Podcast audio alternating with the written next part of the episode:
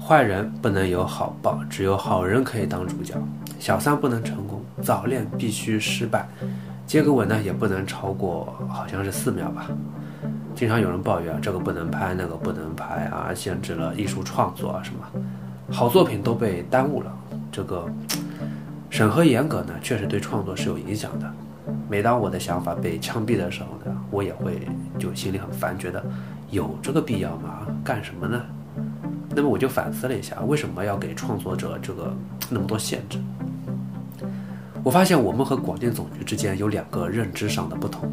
第一，我们认为我们在搞艺术创作，但是总局觉得都是商品，商品就要有严格的质检，否则因为产品不合格影响了老百姓，谁都担不起这个责任。所以能严就严。总局比我们更明白，什么影视艺术都是工业制品，想用亲嘴、暴力以及人性之恶来赚钱，没门儿。第二呢？创作者认为自己的作品是给成年人欣赏的，不好意思，在总局的眼里，所有一切都是给小孩子看的，小孩子看不了的，大人就别看。国内做动画就会有这种感觉啊，就是一定是给未成年人看的。这么讲不准确啊，其实只要是公映的，都是给未成年人看的。为什么这么说呢？因为我们没有分级制度。所以，任何一部影视作品，理论上讲，未成年人都看得到，这就是问题的关键。比如，你觉得鬼片凭什么不能拍？一个成年人看一个鬼片，难道不行吗？要的就是这个刺激啊！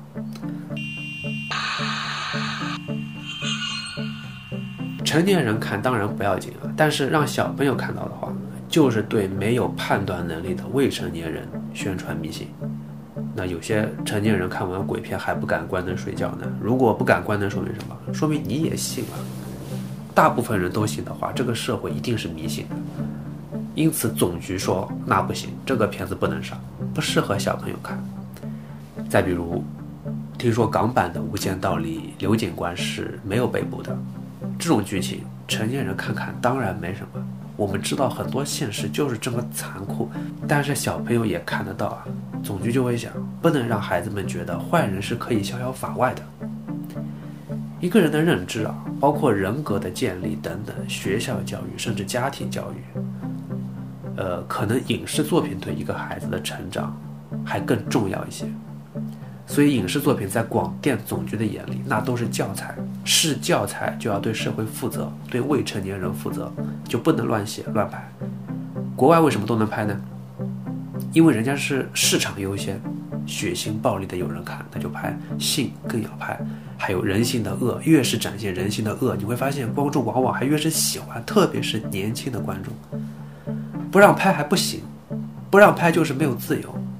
但是我们是社会主义国家，社会主义国家就要对社会负责，个人利益一定是在公共利益之后的，所以必须以未成年人能不能看作为标准。所以你也会发现啊，感觉上越是年长的人，越是为人父母的人，越是要求审核严格，因为我们愿意怎样去教育自己的孩子呢？还是希望他能在一个善良的气氛中长大的，对吧？或者说，在你认为对的一个气氛、一个环境中长大的。很多家长甚至给小孩子看片之前，自己就要先看一遍。就是广电总局的审核，他是不放心的，他都不放心。对于搞创作的人来说啊，当然只要没有分级制度，那你创作一定是得小心翼翼的。你也要知道，你要对社会负责。可是现在再讲分级的话，其实也晚了，因为又有新的问题。因为我们的互联网给未成年人提供了巨大的便利。过去你不管什么，你想看到一些好的东西，你得上电影院的。如果有分级的话，那小朋友可以把它拦在外面。可是现在你拦不住啊，网上什么东西没有啊？你分不分级？现在来讲的话，还有什么意义吗？